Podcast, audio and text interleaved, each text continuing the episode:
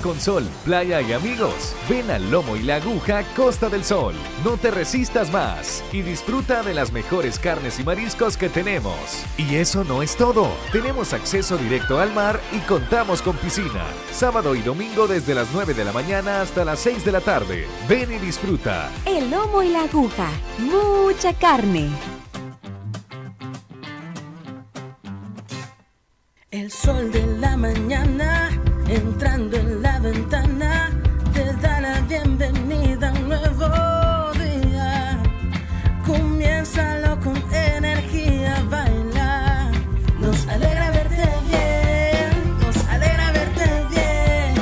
Plaza Mundo te cuidamos porque queremos que la pases siempre bien. Te esperamos. ¡Ay, no aguanto el dolor en mis rodillas! Este dolor en mis muñecas y dedos es insoportable. ¡Ay, me cuesta moverme y caminar como antes! Sana y fortalece tus articulaciones con Osteobiflex. Osteobiflex contiene glucosamina, condroitina y aceites esenciales aromáticos que ayudan a la reparación del cartílago, manteniendo su lubricación y elasticidad. Osteobiflex es libertad de movimiento. Laboratorios Suizos, innovando con excelencia. En caso de duda, consulta a tu farmacéutico. La autoridad, el romo y la cabeza. Tres exes en la mesa. Que no te mientan ni te engañen. Escucha a los que saben. El único programa con personas que han vivido el deporte rey. Escúchalos. De lunes a viernes de 12 a 1 de la tarde. Por Sonora FM 1045. Síguenos en nuestras redes sociales como los ex del fútbol. Los ex del fútbol es por cortesía de El Lomo y la Aguja. Mucha carne. Digo Sport. Dolocrim de Laboratorios Suizos.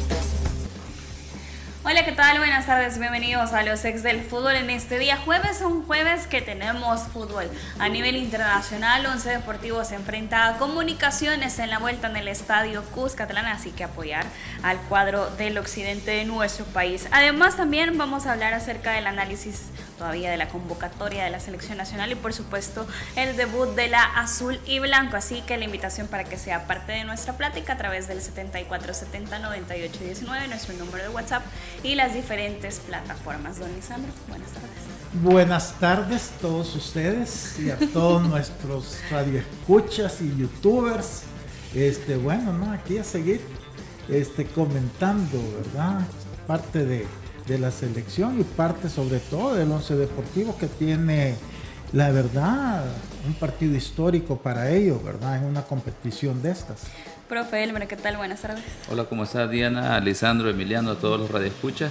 Y sí, así como lo dice Lisandro, en el caso del Once Deportivo ahora puede ser historia porque es un club en formación, a pesar de que tiene raíces de ese Once municipal, ¿verdad? Ahí viene el origen, pero eh, como Once Deportivo, su primera participación en el conclave internacional, y pues bueno, puede, puedas pasar de ronda donde el campeón nacional no pudo pasar de ronda. Así es, profe. ¿Qué tal? Buenas tardes. Buenas tardes. ¿Por qué estás serio? No, nada. Entre riendo. Sí, pues sí. Eh, tiene razón el profe. Por supuesto que tiene razón. Los hechos son, los hechos son hechos. los números son fríos. No, eh, y, y, lo encuentran en un muy buen momento el 11. La verdad que, que como equipo, como plantilla, como eh, como parte táctica, también como funcionamiento de equipo, creo que lo encuentran en un buen momento, motivado, con jugadores que les funcionan eh, cuando el profesor eh, Carlos Romero mete mano y eso hace la plantilla mucho más fuerte. Empatando 0 a 0 pasan por el gol de visitante, así que, que tiene una gran posibilidad y, un gran porcentaje de pasar. Ojalá tenga una noche tan inspirada como la de Guate y, que bueno, que nos podamos alegrar porque un equipo salvadoreño ha pasado de ronda.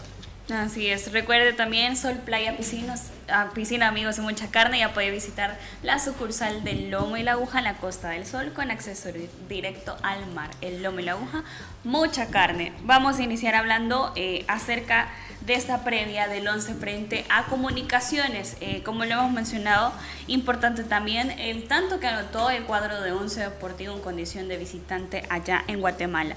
Hay diversos escenarios que se los vamos a plantear a continuación. Si el jueves juego termina empatado con un marcador de 0 por 0, Comunicaciones quedaría eliminado por el gol de visita anotado por el Once Deportivo en ese estadio eh, del Doroteo Flores. Si el juego termina 1 a 1, eh, habrá tiempo extra y si persiste el marcador, eh, tiros desde el punto de penal. Si Comunicaciones gana, clasifica. Si Once Deportivo gana, también clasifica. En caso de haber empate con dos o más goles, ya sea 2-2, 3-3, 4-4, Comunicaciones clasificaría a la próxima ronda por los goles en condición de visitante. Y la invitación para ese partido en el estadio Cuscatlán, el de vuelta en esta ronda preliminar. Tiene lo necesario, 11 Deportivo para la clasificación en condición de local.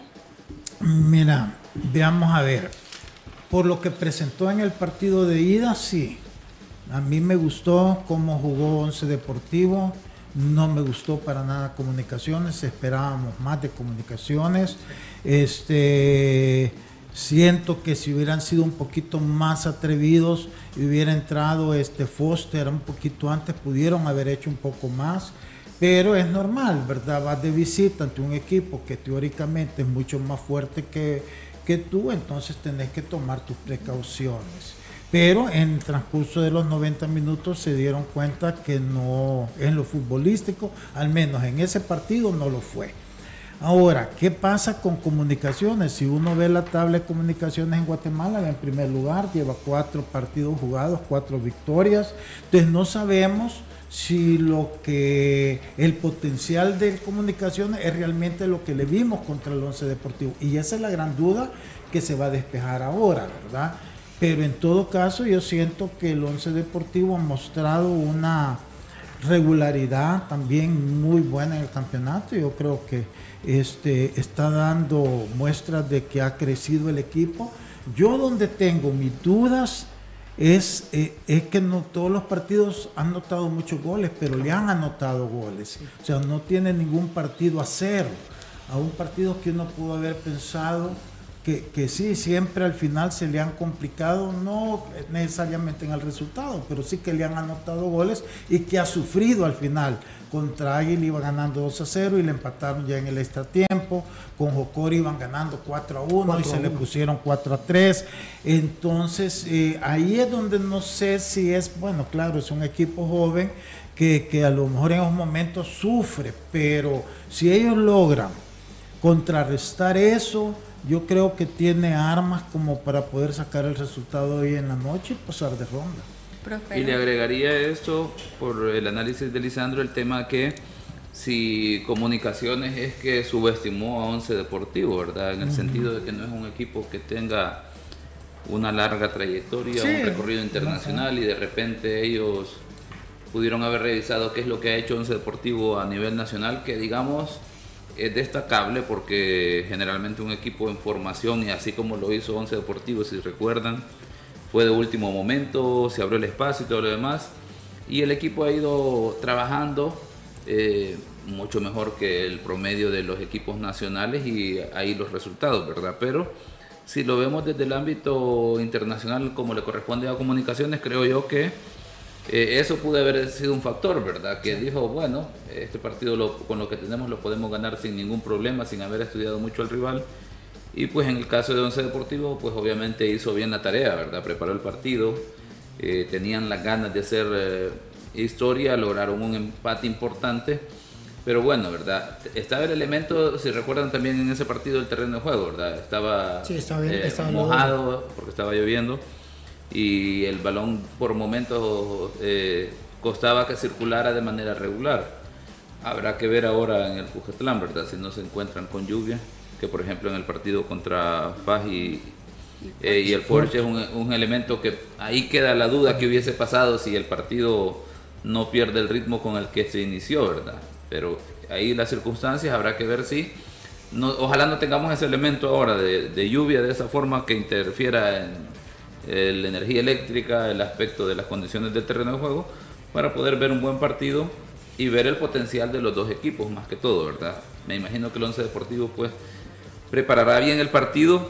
Y aquí viene una, una incógnita que me, se me genera, ¿verdad? Que de repente, y, me corrige o, me ratifica ahí Lisandro y Emiliano, que es un tema que tenemos cuando no tenemos la confianza necesaria en estos momentos. Por ejemplo, el, el pánico escénico que pueda tener el Once Deportivo de decir que en este momento ellos tienen el control de la, de, de la serie, ¿verdad? Porque vienen con un resultado positivo y es ahora cómo manejo esto a nivel anímico, a nivel psicológico, a nivel eh, del planteamiento del partido, para no caer en eso, ¿verdad? De que, bueno, es que buscamos el empate, llegamos a defendernos, buscamos los espacios del que pueda generar el comunicación, esas son las situaciones, las interrogantes que quedarán para ser despejadas ahora, ¿verdad? En el momento del partido. Este partido, profe. Yo pienso igual, ¿no? Creo que la tranquilidad, entre comillas, de, de, que te acompaña el resultado o la ventaja que, que, se dio en el primer partido, eso te hace poder encarar el partido de otra forma. Lo vimos claramente con Faz. Eh, Faz tuvo que salir a matar o morir, se quedó en el camino.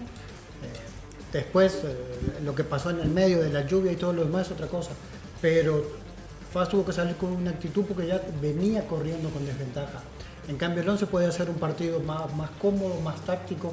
Por eso digo que, que, llega en un momento muy bueno, sobre todo de, tácticamente, ¿no? que es un equipo que ordenado, que, difícilmente pierde el orden, que sus jugadores son, son jugadores cumplidores, más allá de que no, si uno no pega el salto. Entonces, el, el, el 11 Deportivo puede hasta partir el equipo, puede hacer un planteamiento con, gente a la defensa totalmente defensiva y darle eh, toda la ventaja a, los rápidos que tiene adelante, a Medrano, a Brian Paz, a Foster, al mismo que Contreras.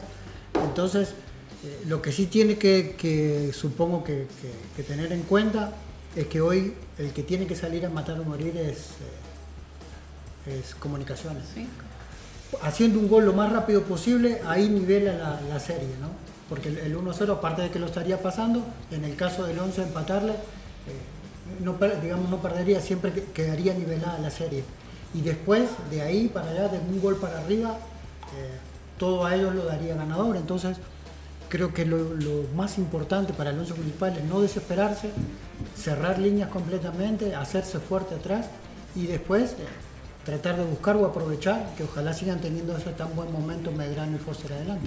Y un once deportivo que hablábamos con el profe Emiliano antes de iniciar el, programa, que nunca le encontramos en una definición del once titular. ¿Por qué? Porque tiene varios jugadores polivalentes que pueden jugar en una posición que lo requiera el planteamiento del técnico. Y sabemos que también Once Deportivo es un equipo muy adecuado a los contragolpes que le favorecen totalmente, pero también está ese punto que ha mencionado Lisandro, la zona defensiva, que también puede tener muchas situaciones por lo que va a proponer el cuadro de, comunicaciones. ¿Cuál tiene que ser el factor de Once Deportivo para poder manejar este partido? El principal, defensivamente. Si no te anotan, ellos pueden manejar el partido de, a, su forma y semejanza, ¿no? Van a, van a seguir eh, tratando de manejar la al pasar los minutos, comunicaciones, si no hace el gol va a estar cada vez más apurado y en esos apuros puedo arriesgar cada vez más y dejar espacios en defensa. Y teniendo jugadores como Medrano, como Brian, como Criqui Contreras y con la velocidad de Foster, eh, se puede abrir una serie completamente a favor de, de Once Deportivo, pero todo radica en la defensa. Y un esquema defensivo que el profesor Romero lo trabaja muy bien. No sé, sí, es, la base de ellos, pero más que un esquema defensivo es que en defensa estén eh, totalmente concentrados y tomar buenas decisiones. El otro día lo vimos contra Platense, eh, Guardado tomó dos o tres decisiones que no fueron las correctas, pero tuvo la ventaja de que su rival no pudo definir y que sus centrales, tanto Vargas como Cibrián, estuvieron muy atentos.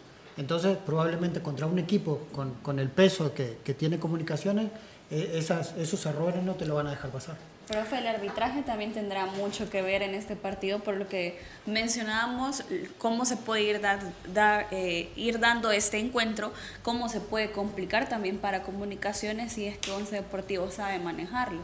Sí, de hecho, a, hablar del arbitraje, por ejemplo, de, con FAS, nuevamente otro árbitro costarricense que dirige aquí en territorio salvadoreño, ya sea para clubes o selección nacional, y con muy buena perspectiva, ¿verdad? Interesante lo que está haciendo Costa Rica a nivel de arbitraje. Y para el día de ahora, arbitraje puertorriqueño. Lo dirige el árbitro es José Raúl Torres Rivera, asistente 1 Jairo Morales García, asistente 2 Limael Sola Morales y el cuarto oficial William René Anderson Abranza. Interesante lo que decía Diana, porque ya el fin de semana, por ejemplo, en primera división nos dejó una muestra de eso, ¿verdad? Lo que puede incidir el buen desempeño de los árbitros o el mal desempeño de los árbitros a nivel de un partido. Y creo que ahí está, ¿verdad?, en agenda para hablar de ese tema, que por ahí va esa situación en el ámbito nacional. Y bueno, en el ámbito internacional, pues Puerto Rico no es pues como país futbolero, ¿verdad? Pero eh, son cuatro árbitros que están ahí dentro de los procesos que ha iniciado con CACAF y ojalá que entiendan la dinámica del juego, ayuden a darle fluidez para que enseguida, ¿verdad?, sean los equipos los que definan, ¿verdad?, el resultado final del partido. Pero, perdón, yo, yo lo que iba a decir es que eh, quizás lo que decía Emiliano, que no, no va a ser un partido defensivo de parte de Once Deportivo, pero el marcador le favorece, porque tampoco es aquel que te que vas a, salir a defender. Si fueras un 1 a 0, entonces sí, porque pero, empataste. Entonces, eh, lo que te puede hacer es darte la ventaja de jugar más conservador, que es distinto a ser defensivo. Jugar conservador porque sabes que a este momento tú estás ya clasificado. El, el, obligado a meter un gol es comunicaciones. Entonces, si tú jugas conservador, con la tranquilidad necesaria vas a encontrar los espacios que va a dejar comunicaciones que ellos sí tienen que venir a, buscar ese gol y ahí puede ser la ventaja para el once deportivo. Entonces yo, yo, yo, y además yo veo el once deportivo entusiasmado. Sí, Muy. O sea, con ganas, con, o sea, no están pensando en, en, que son menos, al contrario, yo creo que, y eso es importantísimo, que han, han, han encontrado esa confianza que a lo mejor en otros momentos les ha faltado lo único es que esa confianza les tiene que durar los 90 minutos. No empezar a dudar a medida que, el equipo vaya, el tiempo va avanzando o se está cortando para terminar los partidos. Que es lo que siento que en alguna medida les ha pasado en estos juegos. Que entran fuerte, van ganando con solvencia y de repente se les complican o se les aprietan los juegos. Si ellos logran manejar eso yo realmente le veo buenas posibilidades al once deportivo de que pueda pasar de ronda. Sí, como, lo hizo en Guate, porque en, Guate eh, por momentos le tocó sufrir, ¿no? Eh, así como decimos que el otro día Guardado tomó dos o tres decisiones que no fueron tal vez las correctas, en Guatemala tuvo un gran partido. En el gol él no tiene ninguna responsabilidad, porque fue un golazo de cacho. Y, después, eh, cuando lo atacaron, y él respondió muy bien, sacó dos, dos pelotas que, que fueron casi de gol y eso lo, lo ayudaron a, a, encaminar la serie, digamos, a favor. Entonces, por, por ahí creo que pasa también, ¿no? Si, si, si, el equipo en general sabe sufrir como supo sufrir en comunicaciones y remontar un partido que, que en el papel era muy difícil, eh, hoy tiene, tiene todo a su favor como para poder pasar. No sé si, no sé si eh, con el empate o ganar, pero... pero y, y, tiene dos haces para mí, ¿verdad? Foster primero, que ya Foster ya, ya nos acostumbró y que es un jugador, ya tiene experiencia y, y, goleador, pues ya, lo, ya lo hemos visto. Pero la gran sorpresa es Medrano, porque Medrano no tiene experiencia, él vino aquí a la categoría de ascenso, ahí andaba jugando en el Destroyer, la verdad. Ellos tuvieron la visión de, de apostar por él y aún al principio, cuando el primer torneo, el torneo pasado, le costó a él ir agarrando, pero ahora tú lo ves y juega con una gran confianza. Esos dos golazos que le metió a, a, Águila, el que le metió precisamente a Comunicaciones, ya es que él está sacando esa calidad que a veces traen estos muchachos pero como vienen al descenso uno no les da crédito, pero que sí la tiene. Y ahora él, con la confianza que está teniendo, entonces de repente tú tenés a un Foster y a un eh, eh, Medrano. puchi, que es una dupla importantísima y sobre todo que los dos se complementan, porque Medrano también baja bastante a, recoger balón y tiene buen avance con pelota dominada. Y eso es importantísimo porque no necesariamente tiene que jugar uno solo. Y eso lo vuelve más peligroso. y ese era un punto del que hablábamos cuando, cuando decíamos que el equipo se tiene que defender bien, pero no por eso eh, refugiarse atrás.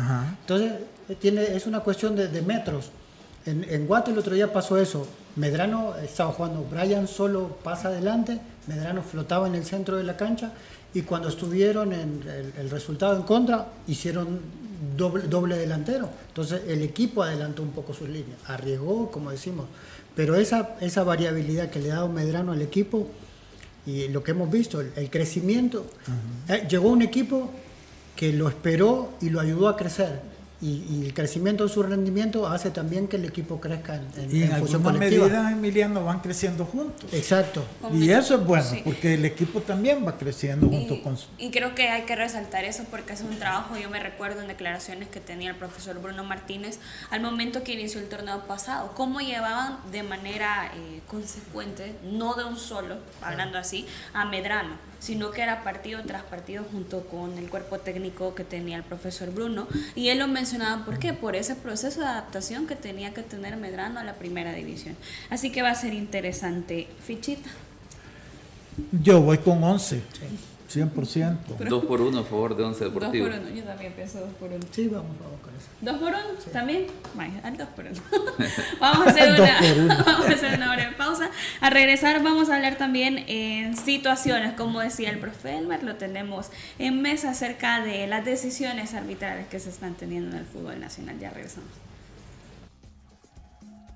Los ex del fútbol. Regresamos. ¿Quieres disfrutar con sol, playa y amigos? Ven al Lomo y la Aguja Costa del Sol. No te resistas más y disfruta de las mejores carnes y mariscos que tenemos.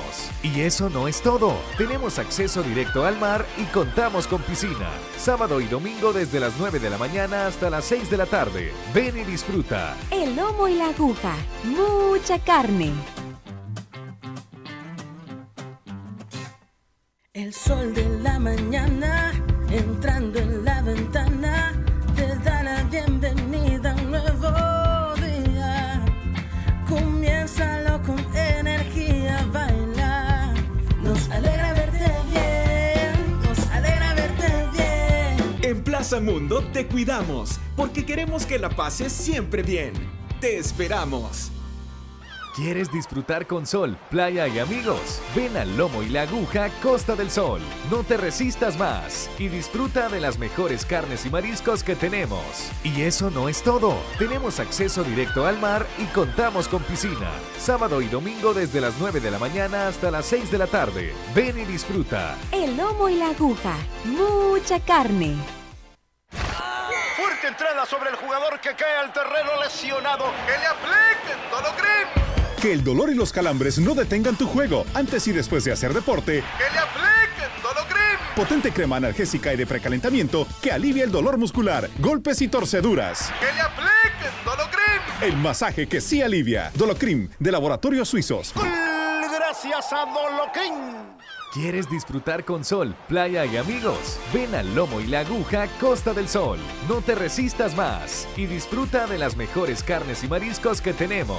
Y eso no es todo. Tenemos acceso directo al mar y contamos con piscina. Sábado y domingo desde las 9 de la mañana hasta las 6 de la tarde. Ven y disfruta. El lomo y la aguja. Mucha carne. Continuamos con los ex del fútbol. Continuamos con más de los ex del fútbol. Gracias por continuar en sintonía a través de Radio Sonora y las diferentes plataformas. Si tiene dolor muscular, golpes, calambres o torceduras, que le apliquen Dolocrim, crema analgésica y de precalentamiento, Dolocrim el masaje que se alivia, Dolocrim de laboratorios suizos. Y hablando de Dolocrim, vamos a hablar también de las sanciones que se presentaron eh, para esta jornada número 5 de la apertura. Nos llamaba la atención. eh, ya sabemos, la, tenemos conocimiento de la sanción de Rodolfo Zelaya, dos juegos de suspensión y 300 dólares de multa. Y para Juan Barahona de Santa Tecla son tres juegos de suspensión y también 300 dólares de multa. Profe. Vamos a ver, en dos situaciones que a nivel, digamos, de cancha son difíciles de identificar, ¿verdad? Digo para nosotros que desde, desde el graderío, ¿verdad? Pero obviamente queremos entender que los árbitros han retomado elementos de juicio de tal forma de que han sido firmes en, en la sanción y luego en el reporte, porque aquí no solo es un tema de, de lo que pudo haber sucedido en cancha, sino que luego de la toma de decisión o durante ese momento de tomar la decisión, porque cuando ya vemos el tema de la multa es porque hubo algún intercambio de expresiones, ¿verdad? Entre el árbitro, los árbitros y los jugadores. Y eso menciona también, profe, eh, estaba hablando con la gente de, de, Santa Tecla de Comunicaciones y me menciona eso, que no hay ni justificación, pero sí mencionan en el, en informe, el, en el informe de que hay eh, un cruce de palabras, lo vamos a decir así, de parte del jugador con el árbitro. Sí, entonces esto, cuando vemos las sanciones económicas, generalmente es por eso, ¿verdad? No se van estrictamente a lo deportivo, aunque en el caso de Juan Barahona sí, ¿verdad? Tres partidos de suspensión. ¿Y cuál fue la falta? No, yo no, eso no. Es que eh, es, lo que discutíamos antes de, estar al aire, el hecho de que, esa jugada que se da en la banda, ¿verdad? y que es como, es la barrida para tarjeta roja o no, o es que luego de esa circunstancia hay, que lo que describe Diana, intercambio de palabras y obviamente por ahí pudo haberse tomado o hubo algún tipo de lenguaje no permitido y de ahí viene la, la decisión de la tarjeta roja y por lo tanto, ¿verdad? Sí, porque la, falta, según la toma que teníamos, no, no o sea, para era, era engañosa, parecía que no era para roja. Ajá, entonces, pero eh, ahí queda la inquietud en el sentido de el código con el que reporta el árbitro, pero sin duda, en, las dos, en los dos partidos hay una situación de intercambio de palabras, uso de un lenguaje, queremos decirlo así, y vamos a confiar en, el informe de los árbitros que es un lenguaje no permitido, ¿verdad? Un lenguaje eso es posiblemente. Eh, y, los árbitros reportan eso y de ahí la multa económica. Lo que, lo que me imagino que genera en este momento como que eh, discusión y molestia es que si evaluamos la jornada, si evaluamos los desempeños arbitrales en generales, pues de repente uno dice, bueno, alguna frase que yo escuché muchas veces en, las canchas, ¿verdad? Y a los árbitros, ¿quién, quién los sanciona, ¿verdad? Porque pareciera que, que no hay sanciones, pero el problema es que no hay comunicación en torno a cómo se maneja el arbitraje, pero claro, eso implica que falta de transparencia definitivamente por el hecho de que a mí me parece normal que sanciones a un árbitro por un error eh, puntual o por un mal desempeño en un partido, como lo hace el entrenador con el jugador, que no jugó bien, pues va a la banca, o incluso puede dejarlo eh, sin convocatoria para el siguiente partido, como parte de, como entrenó durante la semana, el rendimiento en el partido y todos los comportamientos que, que el jugador puede tener. Con el árbitro debe de ser igual y no hay, no hay ningún problema con que los árbitros se equivoquen. Por ejemplo, las ligas como la española vemos que comentábamos anteriormente que si hay una planificación, las designaciones se dan con más tiempo, los árbitros pueden preparar sus partidos. Y bueno, si ya está la programación, pero el árbitro en la siguiente jornada falla y enseguida tenido otro partido, pues se sustituye y es donde se hacen los cambios de emergentes en ese caso, como hace un equipo. Si el, la parte que a nivel mundial, que es Pierluigi Colina, presidente de la Comisión de Árbitros de FIFA, y Máximo Busaca, encargado del departamento técnico, tienen claro que ahora los árbitros se deben de manejar como un equipo de fútbol implica hasta eso. En cada evento importante ellos dos dan conferencias de prensa y están abiertos a, los medios para que hagan preguntas sobre cómo se va a dirigir luego de que termina una etapa como fue en Rusia 2018, después de la fase de grupo, preguntas sobre situaciones puntuales y ellos con los videos y los audios en el momento de la toma de decisión. ¿Para qué? Para que se entienda que los árbitros fallan, que se aceptan los errores y claro que hay que trabajar para corregirlos, porque no es pecado que se equivoquen los árbitros. Pero bueno, ¿verdad? Eso es lo que genera con todo lo que se ha dado esta jornada, que hubo muchos fallos arbitrales.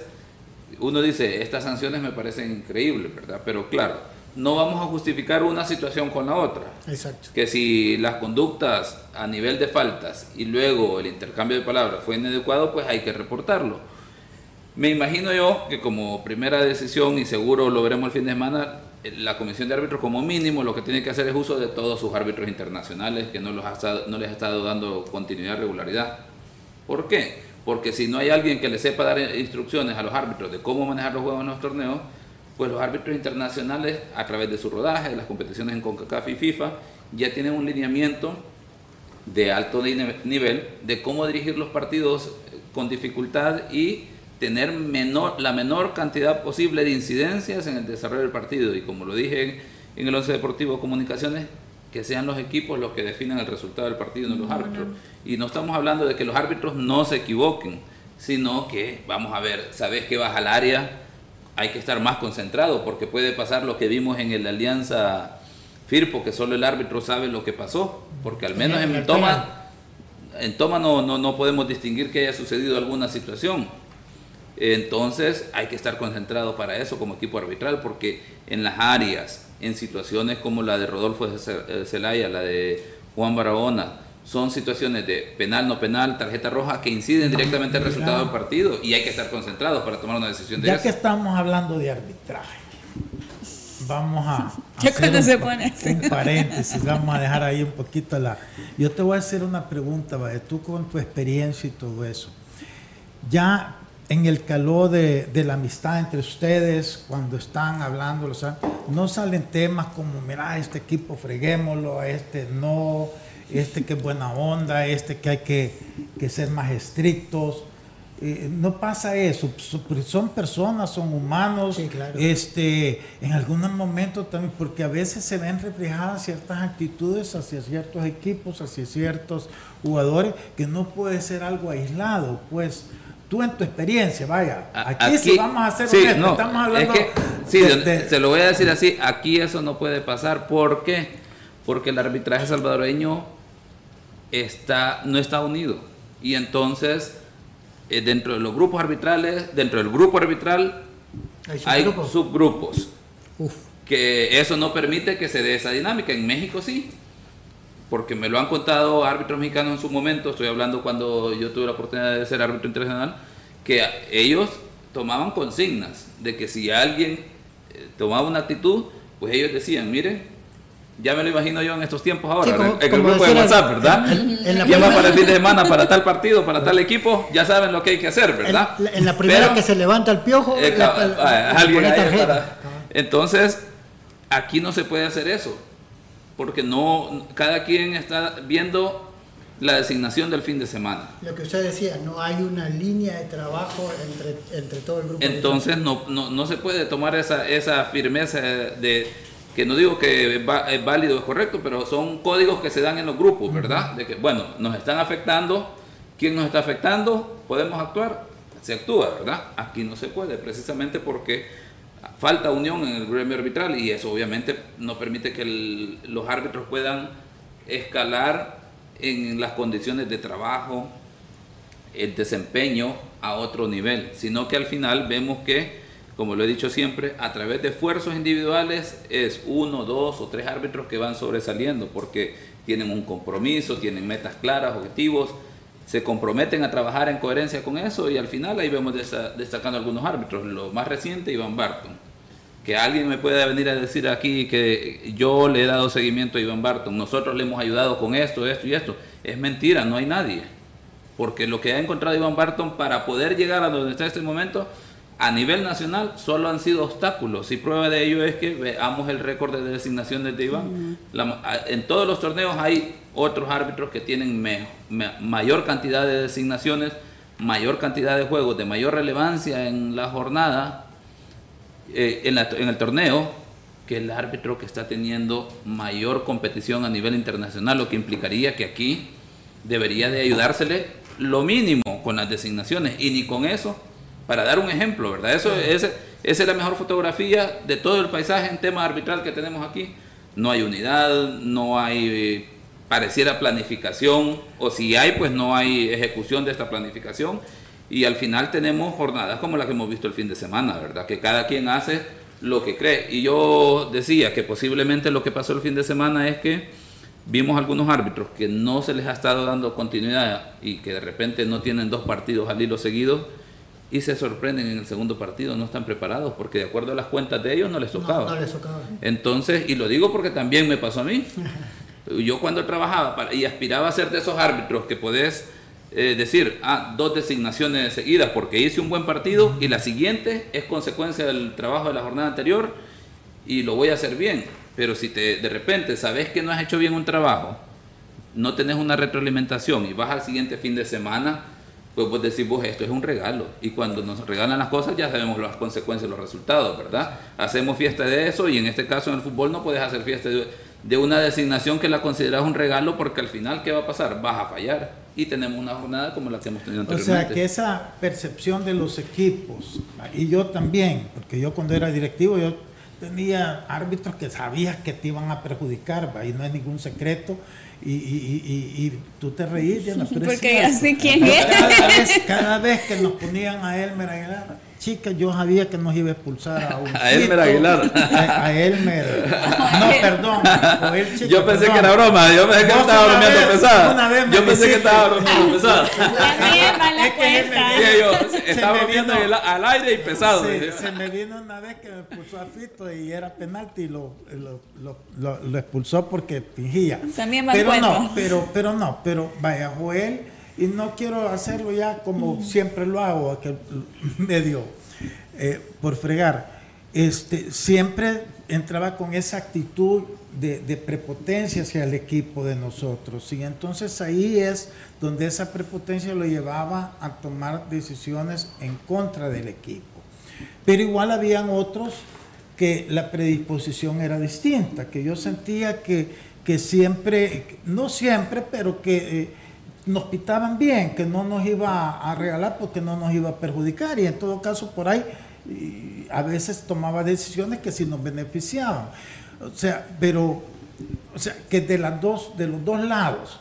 Pero eso entonces, por lo que yo percibo de lo que tú nos estás diciendo, es que eso ya más individual del árbitro, no como, como un consenso de que hey, a este freguémoslo, a este ayudémosle. Sí, sin duda va más a, aquí lo podemos tomar Porque más a todos nivel. los, conste, esto, todos los equipos lo tienen. Todos Cuando lo estaba en. Águila yo también tenía árbitros que uno sabía que estos sí nos pitan bien y este que no. Técnicos, jugadores, no solo son Ajá. directivos también. Sí, son pienso. situaciones en ese momento, como lo dice, que puede ser más a nivel individual o personal, que alguien tenga alguna actitud, alguna situación que termina afectando esa relación del equipo arbitral, porque el árbitro va y es el que dirige a los otros tres, a los asistentes y el cuarto árbitro, y obviamente él da los lineamientos, y al tener alguna situación con el equipo, pues obviamente va, va a haber una consecuencia, un resultado en este sentido. Ahí por eso la importancia, fíjese Lisandro, que, que se evalúen hasta esos elementos de las actitudes de jugadores, árbitros, entrenadores, para evitar esa situación. Si yo veo que un, un árbitro está teniendo ciertas situaciones que ya trascienden de lo deportivo, sino que ya es una situación más de actitud entre estos tres actores, pues obviamente lo mejor es buscar otra dinámica, otra dirección para bajar esa tensión, porque puede ser una situación más a nivel personal y que se, la única forma de eliminarlo es que vamos, mandamos al árbitro allá con aquellos otros equipos y no con este hasta que pase esa situación, porque de lo contrario, pues puede pasar que eh, intento insistir con ese árbitro, con ese equipo, van a seguir pasando incidentes como dinámica normal de esa situación personal que puede suce- estar sucediendo. Pero fíjate que vaya, que estemos ampliado la, la, la plática en esto. Yo te voy a decir, fíjate que, por ejemplo, vaya, mi caso con, con este Joel, yo sentía que lo de él realmente no era ni personal, fíjate, porque uno lo veía afuera y te saludabas tranquilo y, y siempre bien expresivo y que y, y- o sea, nunca sentí que fuera algo como con dedicatoria. Ah, para mí el problema era como que él se transformaba a querer demostrar que él era más importante que Alianza o que, o que a él los de la Alianza, pero en la cancha. Como que por todo lo que se habla que a la alianza le ayudan, porque ese es un mito, ahí es una mentira más grande, porque el que más perjudican normalmente siempre es a la alianza. Pero como se da eso, es como que él, cuando él, él ya no podía evitar querer demostrar que él no. Entonces, eso lo- para mí eso lo hacía él, eh, el, perjudicar, para, pero para demostrar que él no, que a él no lo, no lo presionaban, que a él... Yo ahí siempre lo sentí, porque fuera de eso, él siempre era normal, nos saludábamos, claro, y yo siempre todo eso te daba cólera, lo iba a llevar. Donde yo ya si no se lo perdoné fue en la final con Santa Tecla. Ahí sí se pasó de la raya, no pensando en uno, sino que en la afición, en el equipo, en su historia, porque iba a ser el tricampeonato y fuimos muy superiores a Santa Tecla y quien nos amarró totalmente fue él. Entonces, eh, sentía como que era algo más, más, más emocional, más psicológico Pero es que aquí que, que- que personal. vuelvo a un punto de la importancia de tener, vamos a ver, una estructura un sistema de evaluación y seguimiento de tal forma que las actitudes personales no sean las que prevalezcan en el terreno de juego. ¿Por qué? Por ejemplo, eh, ustedes lo entenderán que el comportamiento de los jugadores de, por ejemplo, FAS, Alianza, Firpo, Águila, porque están en otras condiciones, y esto cuando hablo de otras condiciones, por ejemplo, que tengan su, su pago al día, que saben que en el club exigen, que tienen a lo mejor otras condiciones de trabajo, con los otros equipos el comportamiento del jugador es diferente por esas mismas condiciones, por el nivel de exigencia, por el nivel de aspectos mediáticos, por los beneficios que reciben en ese sentido, y a los otros que les toca trabajar más para obtener resultados y tratar de meterse entre, entre ese grupo privilegiado y tratar de ir a hacer, haciendo historia, como lo está haciendo, por ejemplo, en este caso el Once Deportivo, que a través de estas hazañas que lo puede lograr meter en esos equipos que luego se convierten en históricos, como por ejemplo el caso de Firpo, Metapan, que están ahí haciendo las luchas para volver a esas posiciones. Eso implica que la actitud del árbitro debe de ser, eh, debe de ser diferente en el manejo de ese grupo de jugadores. ¿Por qué? Porque el jugador, el jugador de los otros equipos que no hemos mencionado, lo tengo que decir así y, lo, y la gente que está en el terreno de juego lo entiende, digamos, también no tienen esa presión y por lo tanto lo reflejan en el rectángulo de juego. Los otros sí, así como tienen esos beneficios. Por ejemplo, eh, el, ¿qué pasa con la, situación de Alianza en este momento? pues eh, eh, no tiene los resultados, me imagino yo, y ahí me lo puede confirmar Lisandro, que el equipo no va a entrenar con la misma tranquilidad que lo haría estando en primer lugar como lo está Faj en este momento. Pero incluso el mismo FAS ahora, después de haber perdido la serie en Liga de CONCACAF, pues la actitud de los jugadores va a ser un poquito diferente y saben que no pueden darse el lujo de tener un traspiés en el campeonato nacional. Van a exigir el fin de semana a su mismo equipo, a sus jugadores, de tener un compromiso. Eso se transforma en exigencia para el árbitro para que haga un buen trabajo. Los otros equipos van y se enfocan en su trabajo. A lo mejor están pensando más en si les van a pagar el fin de semana o si toca ya este, eh, este quincena toca pago y si va a haber pago. Eso le quita presión al jugador para interactuar con el árbitro. Entonces, ¿a qué voy con eso? El árbitro debe actuar de manera diferente en el sentido de que prepararse para esa presión de los jugadores y por lo tanto sacar más recursos, pero no llevarlo al plano personal, por lo que usted describía, que el árbitro quiera hacer ver que yo soy más que el club, que soy más que el equipo A, B o C no debería ser así, pero ¿cómo vamos a detectar eso? A través de un sistema de evaluación. Pero tú, tú, con toda honestidad, cuando estabas y le ibas a pitar a, a un águila, a un alianza, a un FAS, y le pitabas a otro, ¿no tenías tú esa actitud de querer demostrar o, no sentías la presión de demostrar cosas distintas. Lo que pasa es que, por ejemplo... Porque en algún momento también yo lo, te sentía a ti así uno, como... Uno se prepara para que los jugadores no le quiten, no le bajen la autoridad a uno en el partido. Por ejemplo, y digámoslo así, eh, que al árbitro, el árbitro en un partido, que llegue Rodolfo Zelaya y le haga un reclamo con gestos y que el árbitro tenga el recurso de cómo responder de manera que todo el mundo entienda que el árbitro es la autoridad, el árbitro ya ganó. Sí. Proporcionalmente a la inversa. Eh, un jugador como Rodolfo Zelaya, por el aspecto mediático, llega, le reclama al árbitro y el árbitro no reacciona, todo el mundo dice, no tiene autoridad. Porque quiere decir que si un jugador como Rodolfo Zelaya le permite hacer ciertas situaciones, pero luego en la reacción de otro jugador que no tiene el renombre, y pongámosle otro equipo si quieren, para ahí en el mismo partido, le reclama y el árbitro actúa, ¿qué estamos hablando? Que el árbitro se deja intimidar de acuerdo a, lo, al, a que el equipo y al jugador que puede hacer. Entonces el árbitro, obviamente, con los equipos que tienen esa mayor presión, tiene que estar preparado con los recursos para saber actuar. Y posiblemente con otro equipo sea más accesible para El, problema entonces es que a veces no se preparan. Entonces lo que es, que se van al otro extremo. A la primera. Al no tener recursos, saco lo que tengo a la mano en el partido. Y es que eso es preparación. Porque sí, así como el, ahora, el 11 Deportivo Comunicaciones, los dos se van a preparar, inclusive, por eso les decía, el aspecto anímico y psicológico del 11 Deportivo tiene que estar presente. ¿Cómo van a manejar el hecho de que es un equipo, digamos, primera vez en esta competición y ya tienen ventaja? Y uno sale al terreno de juego y a lo mejor si no se la creen, ya, ya, ya llevan desventaja, porque tienen que llegar con la convicción que es un partido más. Y que si quieren hacer historia, este es un escalón más que tienen que subir nada más. Pero si ellos están pensando en el partido pasado, que ya tienen un resultado positivo 1-1, se van a descuidar en los primeros minutos, el comunicación va a sacar ventaja. Lo mismo para el árbitro, tiene que prepararse. ¿Cuál es la ventaja en CONCACAF y FIFA?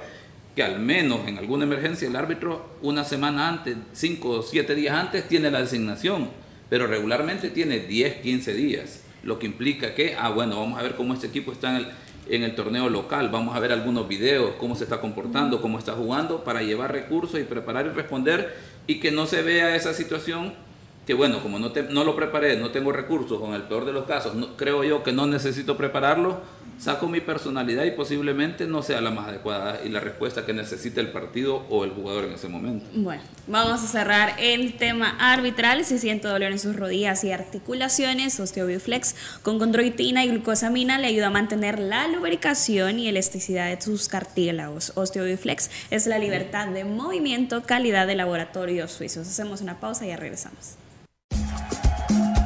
Los ex del fútbol. Regresamos. ¡Ay, no aguanto el dolor en mis rodillas! Este dolor en mis muñecas y dedos es insoportable. ¡Ay, me cuesta moverme y caminar como antes! Sana y fortalece tus articulaciones con Osteobiflex. Osteobiflex contiene glucosamina, condroitina y aceites esenciales aromáticos que ayudan a la reparación del cartílago, manteniendo su lubricación y elasticidad. Osteobiflex es libertad de movimiento. Laboratorios Suizos, innovando con excelencia. En caso de duda, consulta a tu farmacéutico. ¿Quieres disfrutar con sol, playa y amigos? Ven al Lomo y la Aguja Costa del Sol. No te resistas más y disfruta de las mejores carnes y mariscos que tenemos. Y eso no es todo. Tenemos acceso directo al mar y contamos con piscina. Sábado y domingo desde las 9 de la mañana hasta las 6 de la tarde. Ven y disfruta. El Lomo y la Aguja. Mucha carne. El sol de la mañana entrando en la ventana te da la bienvenida a un nuevo día. Comiénzalo con energía, baila. Nos alegra verte bien, nos alegra verte bien. En Plaza Mundo te cuidamos porque queremos que la pases siempre bien. Te esperamos. Fuerte entrada sobre el jugador que cae al terreno lesionado. ¡Que le apliquen Dolocrim! Que el dolor y los calambres no detengan tu juego antes y después de hacer deporte. ¡Que le apliquen Dolocrim! Potente crema analgésica y de precalentamiento que alivia el dolor muscular, golpes y torceduras. ¡Que le apliquen Dolocrim! El masaje que sí alivia. Dolocrim de Laboratorios Suizos. Gracias a Dolocrim.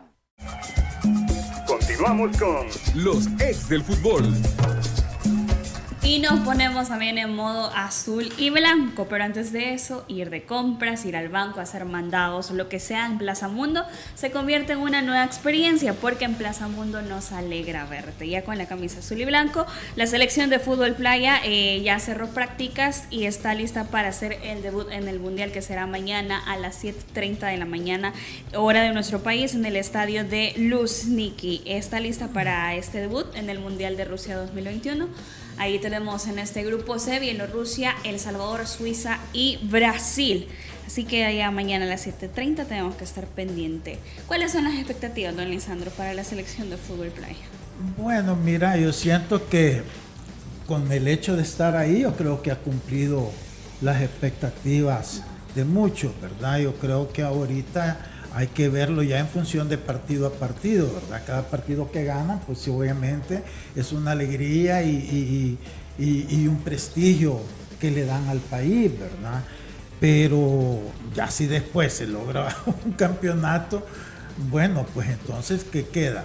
O sea, sería lo máximo, ¿verdad? Para una generación de jugadores que realmente se han hecho solos, porque eh, yo el otro día, a mí no me gusta mucho el fútbol playa, ¿verdad? Entonces yo no le doy mucho seguimiento, pero yo me ponía a pensar este, eh, de dónde hemos salido una potencia, porque realmente somos Sí. una potencia, ¿verdad?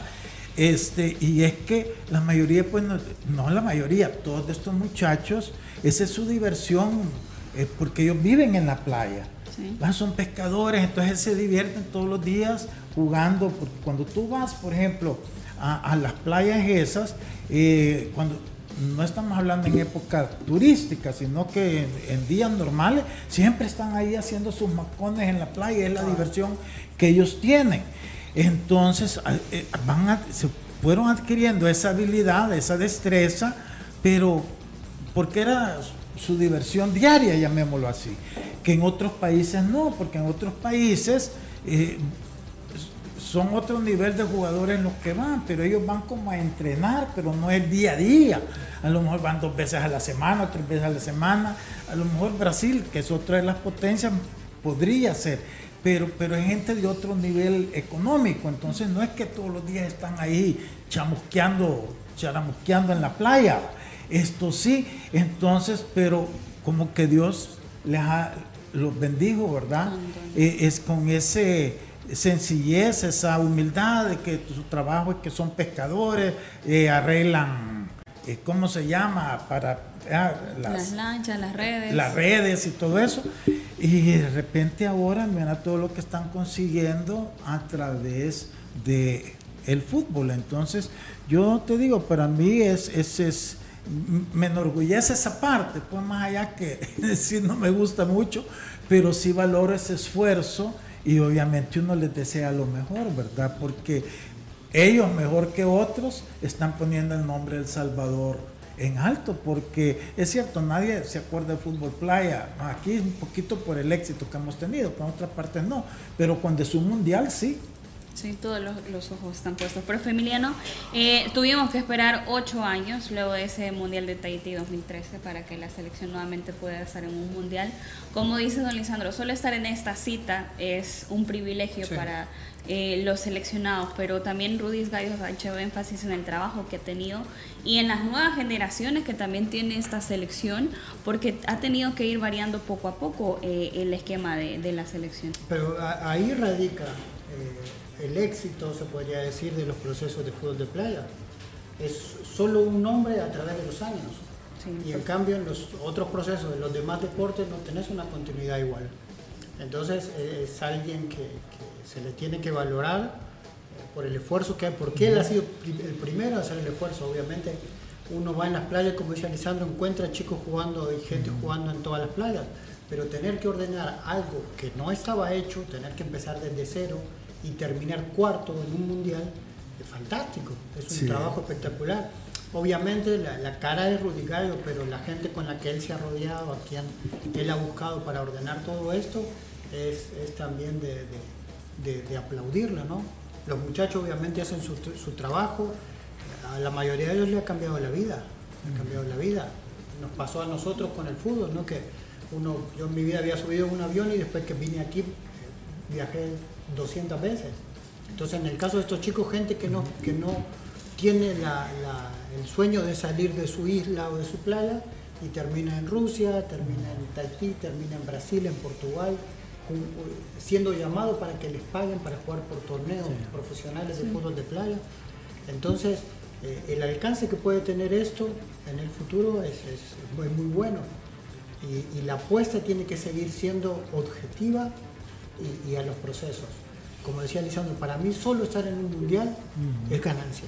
Siempre Pero ganancia. Lo que pasa es que somos tan resultadistas que hoy esperamos que sean campeones del mundo. Sí, pero lo- tú mencionaste al profesor Gallo, ¿verdad? Yo creo que ojalá, así como le han dado premio a los que fueron al mundial a hacer el ridículo de fútbol normal, este, a él sí lo tengan en consideración, fíjate. Porque si a alguien se le debe el éxito que, que El Salvador ha tenido, el fútbol playa, es precisamente a él. Sí, Porque él ha sabido ir a buscar a todos esos que, que ve jugando en la playa y todo eso, para armar una selección que eh, podrá no haberse clasificado a un mundial, pero nunca ha hecho el ridículo. No. No, y hablando también eh, acerca de los amistosos que tuvimos previos, Japón y Paraguay, el profesor Rudy Gallo dijo de que estos amistosos le habían servido para una nueva regla que será implementada en este mundial, eh, la del 4 segundos para el portero, tanto fuera como dentro del área. Así que la mejor de las suertes para nuestra selección. Mañana a las 7.30 de la mañana es este partido. Eh, nos vamos a continuación a nuestra sección Genios de la Tribuna. El fútbol, solo expertos lo manejan.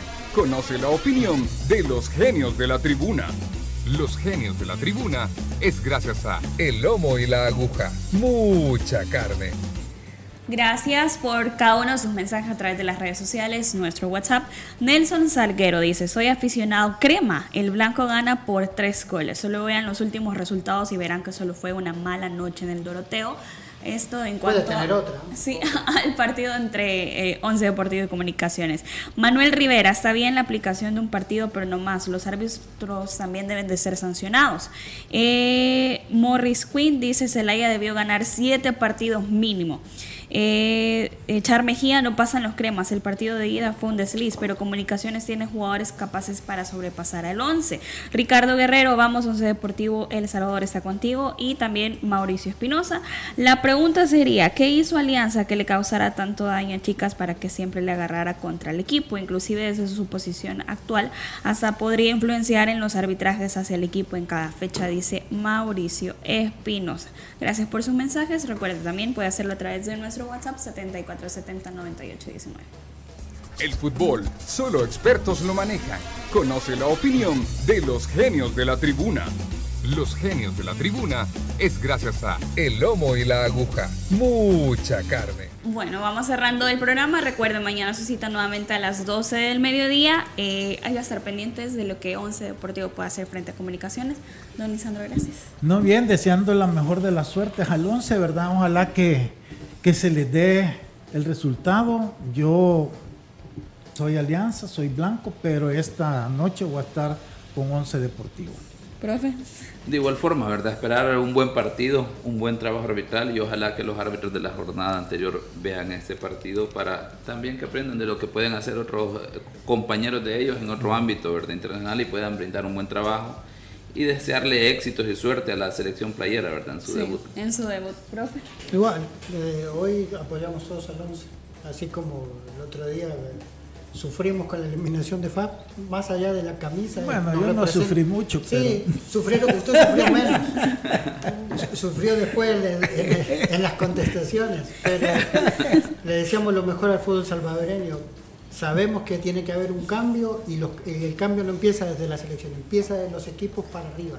Así. Así que ojalá 11, deseamos toda la suerte del mundo y ojalá mañana estamos hablando de una clasificación histórica. Así es, mucha suerte para toda la afición de Huachapán, del cuadro de Once Deportivo. Por supuesto, vamos a apoyar al Once en nuestra representación, porque es así, en el Cuscatlán, frente a Comunicaciones de Guatemala.